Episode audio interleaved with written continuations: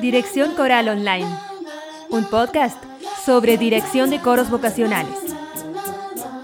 Buenos días, buenas tardes, buenas noches, bienvenidos a Dirección Coral Online, el podcast dedicado a la dirección de coros vocacionales.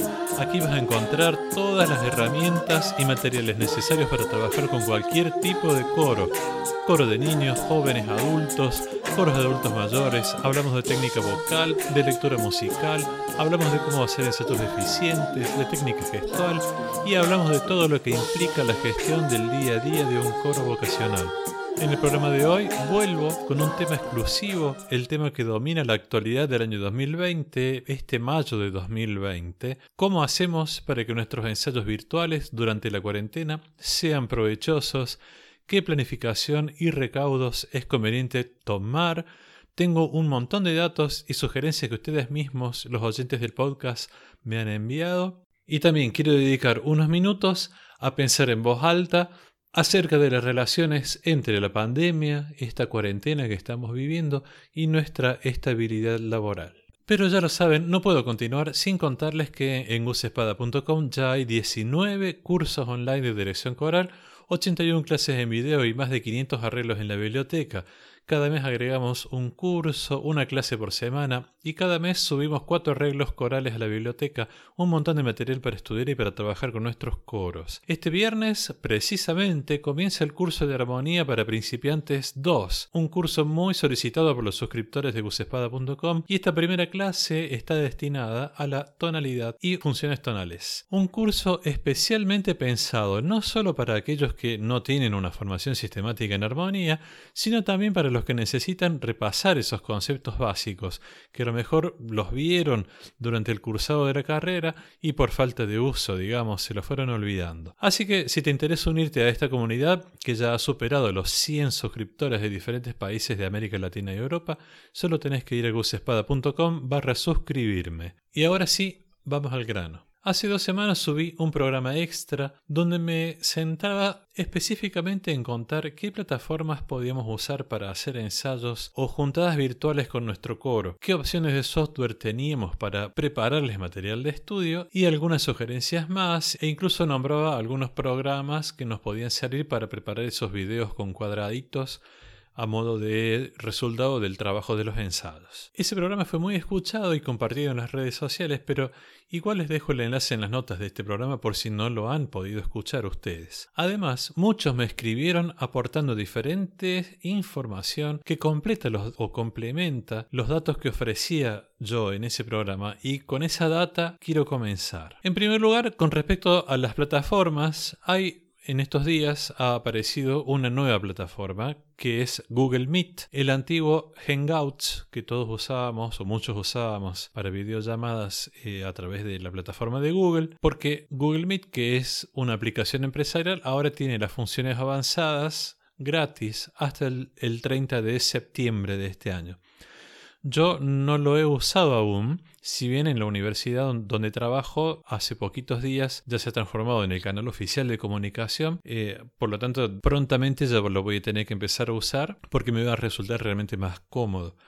Pero hasta, al día de hoy y para preparar este podcast realmente no he tenido tiempo de, usarlo y probarlo. Pero una colega que a su vez habló con una persona que resulta ser una fuente confiable porque tiene mucha experiencia trabajando en videoconferencias, me ha pasado el dato de que Google Meet vendría a ser de las plataformas actuales Zoom, Jitsi, etc., es la que mejor calidad de conexión ofrece, ¿sí? de todas las plataformas, la que mejor calidad de conexión nos ofrece es Google Meet. Pero hay una cuestión que hay que tener en cuenta. El organizador de la reunión debe tener una buena conexión a Internet con una buena velocidad y además preferentemente tener la computadora conectada al modem por cable Ethernet, no tenerla em, por aire, por Wi-Fi, digamos. ¿sí? Es fundamental para que funcione la, la conexión con el resto de los participantes de la reunión que el organizador tenga una buena y conexión y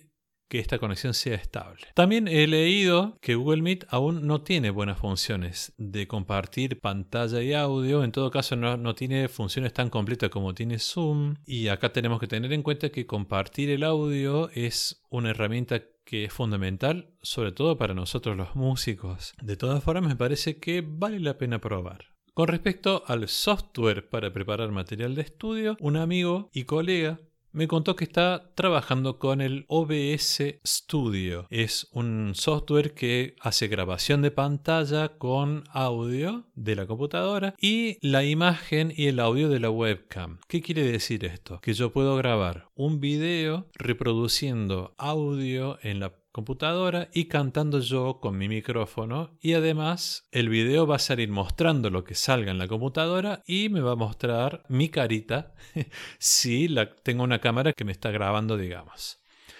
Yo tampoco he probado esta aplicación, pero mi amigo me envió un video que preparó él, un video que él le está enviando, de los que él, le está enviando su coro, y es de muy buena calidad. En ese video él utiliza un programa de edición de partituras tipo Sibelius o, Finale. Entonces, en la computadora se escucha la parte, el, el programa toca la parte y él canta encima. Y el programa este, el OBS Studio, graba todo. Sí, entonces eh, está bueno, es un buen material para enviarle al, al, coro para que estudie. Con respecto a software para edición de audio, este mismo amigo me ha enviado, me comentó que va a probar un programa que se llama Mixpad, que hace mezcla y grabaciones multipista. Este programa hay que probarlo. Yo trabajo con Audacity, ya les comenté la semana pasada, pero parece ser que este programa Mixbat es un poco más intuitivo, por lo tanto ofrece una menor curva de aprendizaje y menor curva de aprendizaje implica menos tiempo que dedicarle para aprender a manejarlo. Entonces, bueno, si alguno de ustedes quiere probar, yo dejo los enlaces de todos estos programas. Si alguno los prueba, después me cuenta cómo le va, me escriben en gusespada.com barra contacto y yo después lo cuento por acá, ¿sí? Y ahora pasemos al tema de los ensayos virtuales. Es cierto que muchos ya le han encontrado la vuelta al ensayo virtual. Hace un buen tiempo que muchos coros ya están trabajando, ya están ensayando regularmente, una o dos veces por semana. Y muchos directores estamos haciendo básicamente lo mismo, pero lo quiero contar porque de todas formas sé que hay directores que están esperando conocer qué es lo que otros directores hacemos. Por un lado está el ensayo de tipo grupal, que puede ser general o por cuerda, ¿sí? citamos a todo el coro o citamos a diferentes cuerdas en un mismo horario. En este ensayo pasamos partes, enseñamos partes o repasamos partes. Para hacer esto le tenemos que pedir a todos los participantes que silencien sus micrófonos para que cada uno pueda cantar cómodo desde su casa, pero no tiene ningún sentido que dejen los micrófonos abiertos porque no va a haber forma de que escuchemos a todos cantar al mismo tiempo. Entonces va a ser un, lío y a haber muchos micrófonos acoplados y eso no, aporta mucho, digamos. Entonces es un ensayo en el que básicamente nosotros, los, los directores o el que esté a cargo del ensayo, se tiene que dedicar a tocar la parte o a cantarla y cada uno de los integrantes, cada uno de los participantes repite desde su casa. Acá hay un primer tema que tenemos que tener en cuenta y es que cómo nos ayudamos a cantar nosotros con algún tipo de audio que nos sirva de soporte para cantar las partes. Me refiero a un instrumento o, algo que nos dé un apoyo similar al instrumento de ensayo, piano o guitarra, que el, el que usamos regularmente en los ensayos presenciales. Entonces, acá tenemos algunas opciones. La primera opción es si tenemos un teclado o una guitarra conectados a la computadora a través de una interfaz MIDI. La segunda opción es que tengamos un teclado o una guitarra conectados a una consola de sonido que a su vez esté conectada a la computadora. Esto de la consola de sonido me parece que vale más para instrumentistas que dan clases porque además es más probable que un instrumentista esté con la consola de sonido este, que nosotros directores de coro, digamos, o un cantante. Pero bueno, es una opción válida. Y la tercera opción es reproducir el archivo MIDI de la partitura que vamos a ensayar o algún archivo de audio en la computadora que estamos utilizando. Acá hay una cuestión que seguramente muchos eh, ya, lo, ya lo saben y ya lo usan, pero ténganme paciencia porque créanme que hay otros directores que no la conocen, que es cómo compartir el audio de la computadora a través del Zoom, porque uno por ahí quiere compartir un, un MP3 o un video de YouTube o algún tipo de audio para que lo escuchen nuestros coreutas y nuestros coreutas no escuchan nada. ¿sí? O escuchan muy bajito porque escuchan el audio que sale por los parlantes de la computadora, entra por el micrófono que estamos usando para hablar y entonces perdemos mucho, se pierde mucho volumen. Compartir el audio de la computadora en Zoom es muy muy fácil. En la pantalla principal donde aparecen las imágenes, en la parte de abajo donde están las herramientas, está el micrófono que da la opción de silenciar o de activar el sonido, está la cámara que da la opción de activar o desactivar el video y después dice compartir pantalla. Cuando le damos clic a compartir pantalla nos aparecen varias opciones para compartir ya sea un programa o todo el escritorio de la computadora, pero lo importante es que en la esquina inferior izquierda dice, aparece una casilla de verificación que dice compartir el audio de la computadora. Entonces nosotros elegimos, por ejemplo, compartir el escritorio de la computadora, activamos la casilla que dice compartir el audio de la computadora y le damos compartir. Entonces, a partir de ese momento, cualquier sonido que se reproduzca en la computadora va a llegar a las personas que están del otro lado escuchando. Dicho esto, acá ah, nos aparecen dos problemas, por lo menos son los problemas que nos han aparecido nosotros ensayando con el coro que yo dirijo. Si utilizamos un programa que reproduzca MIDIs, tipo Sibelius, Finale, MuseScore, alguno de esos, puede ser que nosotros le damos play y la gente de todas formas no escucha nada. Eso es porque tenemos que ir a las preferencias de reproducción del programa que estamos usando y cambiar las opciones del motor de audio del software y darle que reproduzca a través de Zoom. Una vez que le damos ahí, ponemos reproducir y seguro se va a escuchar del otro lado. ¿sí? El segundo problema es que si nosotros ponemos compartir el audio de la computadora, le damos reproducir e, intentamos cantar por encima, ese audio y lo que nosotros cantamos no llega sincronizado, no llega junto a la gente que está escuchando del otro lado. Esto yo lo he probado, lo hemos probado varias veces y no, y no funciona. Se escuchan las dos cosas, pero desincronizadas. Entonces, la opción de compartir el audio de la computadora nos sirve únicamente si queremos reproducir el audio de una partitura o un video de YouTube, eh, lo que querramos, pero no para cantar nosotros por encima, ¿ok?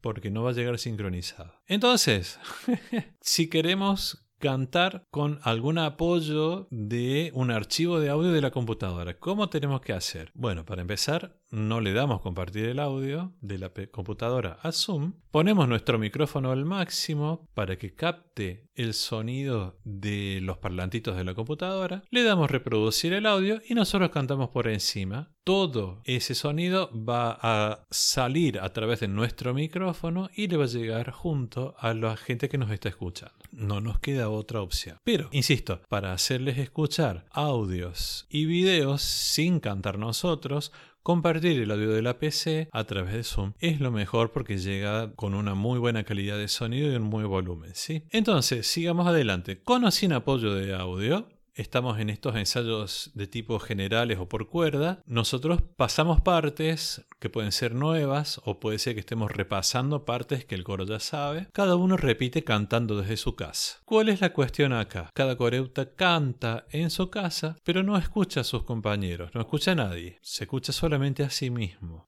No escucha a sus compañeros y tampoco escucha cantar a las otras cuerdas. Todos sabemos que escucharse escucharse a sí mismo y escuchar cantar a las otras cuerdas es una de las cuestiones barra aprendizajes barra habilidades que es fundamental para cualquier coreuta. ¿Qué podemos hacer para ayudar en ese sentido? Una opción que tenemos es la que describí recién, cantar nosotros con un apoyo del audio de la parte que estamos cantando. Hasta ahí todo bien, el, audio reproduce la misma parte que nosotros cantamos, no, no aporta mucho, no aporta nada distinto, quiero decir. La segunda opción es, nosotros cantamos una parte, por ejemplo la parte de tenor, pero ponemos el audio de otra parte, por ejemplo la de soprano. Entonces, la gente, entonces los tenores están escuchando nuestra voz que canta la parte de los tenores, pero acompañada por la parte de la soprano. Eso les va a producir un disturbio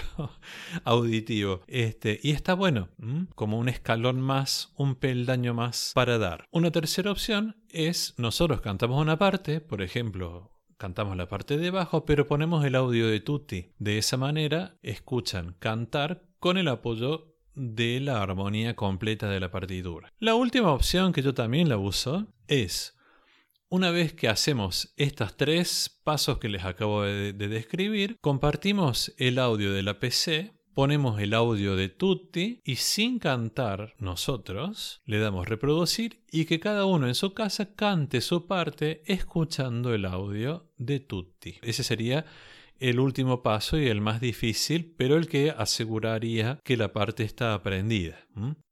Por supuesto, acá aparece otro problema o cuestión a resolver y es que en estos ensayos, este tipo de ensayos donde nosotros pasamos partes o repasamos partes que ya saben, en estos ensayos nosotros no los podemos escuchar. No sabemos qué están cantando. Entonces necesitamos complementar este tipo de ensayos con otros ensayos para escucharlos de a uno.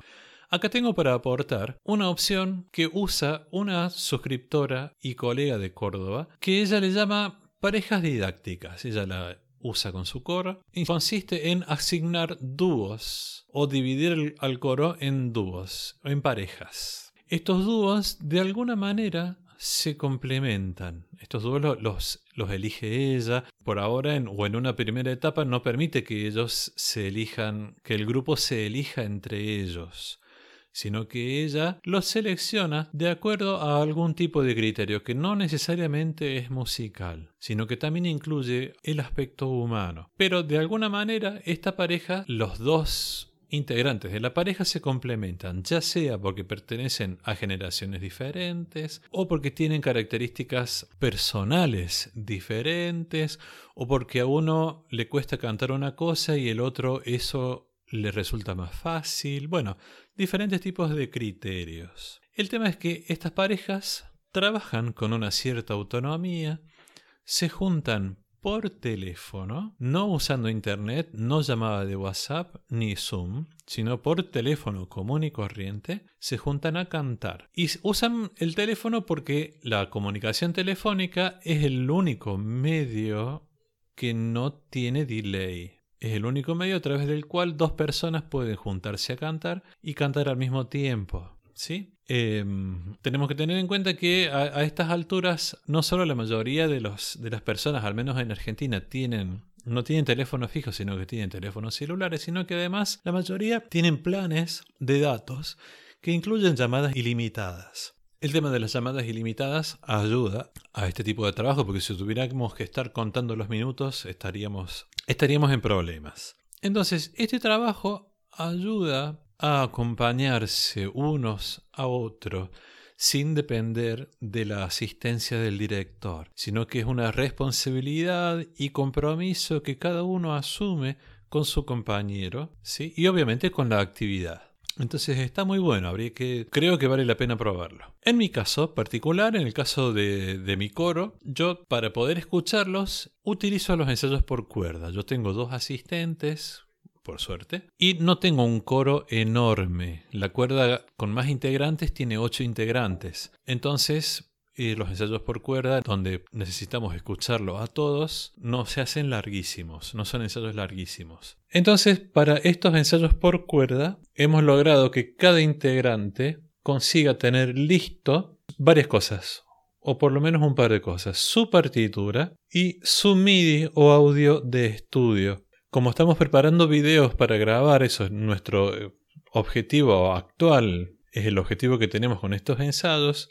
que cada coreuta, además de saber su parte, pueda cantar en perfecta sincronía con el archivo MIDI que tenemos de guía, es imprescindible para después poder sincronizar todo. Además, yo necesito en estos ensayos escucharlos cantar y al mismo tiempo escuchar ese audio, porque de esa manera yo evalúo qué tan preciso están cantando ellos con respecto a la pista que tienen. Entonces les hemos pedido que ellos tengan, cuando son estos ensayos en que los vamos a escuchar, que tengan todo esto ya preparado de antemano. Y hay una cuestión que es muy importante, que no tengan todo en el mismo dispositivo. Esto nos pasó en los primeros ensayos, que había algunos integrantes tenían la conexión al Zoom, la partitura en PDF y el audio en el celular. Entonces, era muy difícil trabajar porque el, Zoom se volvía loco cada vez que intentaba reproducir el audio y además mirar la partitura. Bueno, era un lío. Entonces, para que los ensayos no se hagan larguísimos y para que en un plazo razonable de ensayo podamos escuchar a toda la cuerda o al grupo que hemos citado, es importante que cada integrante se organice previamente con el material que nosotros sabemos que vamos a necesitar que ellos tengan a mano. La otra cuestión que aplicamos en estos ensayos es mientras un integrante canta, el resto de los integrantes también canta. Tienen que tener sus micrófonos silenciados. El único micrófono habilitado es el del integrante que está cantando. Pero el resto, con los micrófonos silenciados, va cantando al mismo tiempo y entonces así todos, todo el acuerdo, todo el grupo canta una buena cantidad de tiempo durante el ensayo y no están sentados mirando y nada más escuchando cantar al compañero.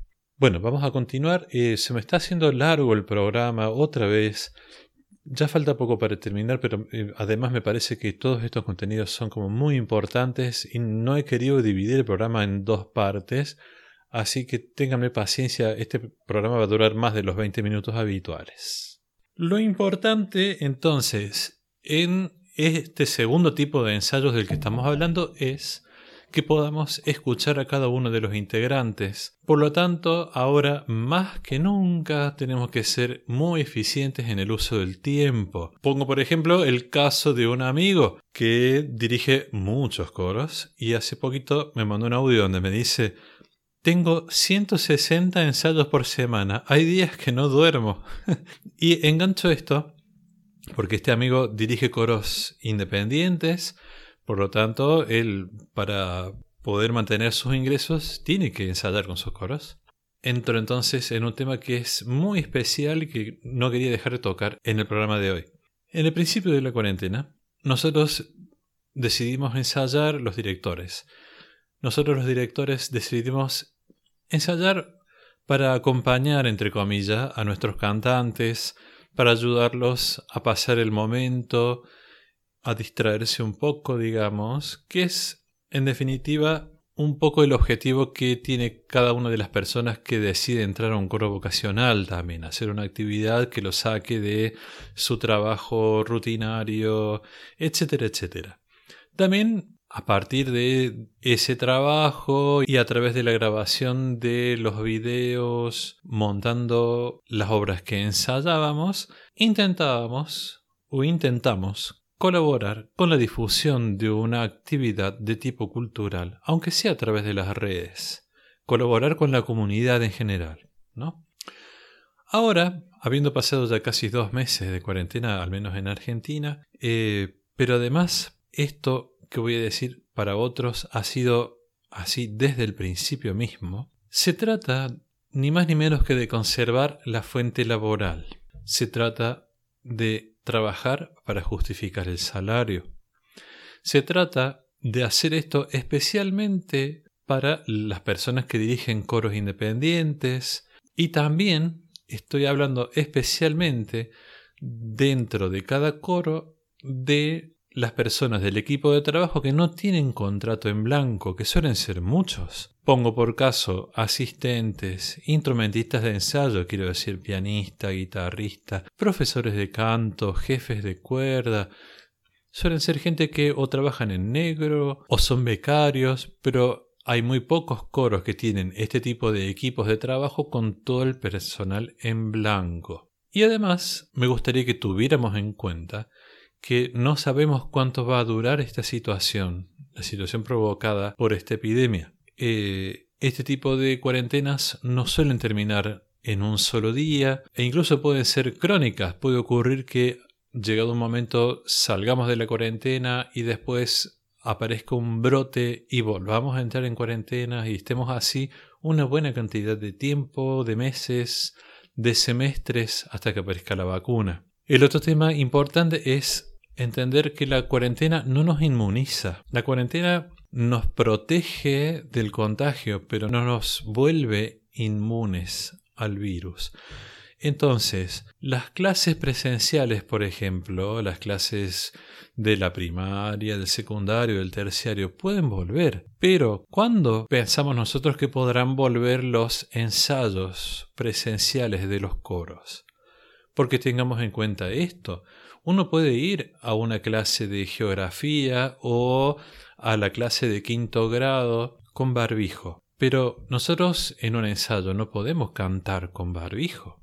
Entonces nuestros ensayos normales, ¿cuándo van a volver? Y entonces puede llegar el momento en el que, dada la crisis económica que se está viviendo en todos los países del mundo, las instituciones se planteen si pueden o no pagar un sueldo al director de un coro que no ensaya o que ensaya pero que no hace actuaciones y que además no se sabe por cuánto tiempo va a mantenerse en esa situación. Yo no quiero ser alarmista, pero pienso que debemos tener los directores los pies sobre la tierra y mirar escenarios posibles. Entonces, me parece que dentro de esos escenarios posibles, las opciones de trabajo virtual y las opciones artísticas, las, las opciones de trabajo artístico virtual son válidas para sostener en el tiempo al coro, para conservar la fuente laboral, no solo del director, sino del asistente, del instrumentista, del profe de canto, etc. Y para poder hacer esto, las opciones son siempre las mismas. Tenemos que estudiar, esta vez para adaptarnos al medio virtual. A algunos les cuesta un poco más que otros, pero está bueno amigarse con la computadora. Tenemos que ser creativos, esto es lo que hemos hecho toda la vida, sí, pero esta vez aplicar esta creatividad a nuestros ensayos y a nuestras actividades virtuales que podemos complementar con charlas, para ofrecerle charlas a nuestros grupos, distintos tipos de formaciones, etcétera, etcétera. Tenemos que tener empatía con el grupo para encontrar qué es lo que los motiva, qué cosas les interesa, qué intereses y necesidades tienen, porque a través de esos intereses y necesidades, a través de esa motivación, sabemos que podemos seguir funcionando a pesar de las restricciones de la época. Tenemos que aprovechar y cultivar el sentido de pertenencia de nuestros integrantes. Y de esa manera vamos a poder mantener funcionando nuestro coro a lo largo de estos tiempos difíciles. Bueno, ya saben, espero sus aportes, ideas y soluciones a esta problemática. Saben que solo tienen que escribirme y yo me comunico con ustedes. Y ya está, damas y caballeros, con esto terminamos. Muchas gracias por estar ahí, presentes del otro lado, y sobre todo por suscribirse a los cursos de herreros del blog, porque de esa manera todos ustedes hacen posible que esto pueda funcionar como funciona. Por dudas y consultas, podés comunicarte directamente conmigo en cusespada.com barra contacto. Un abrazo y nos vemos la próxima.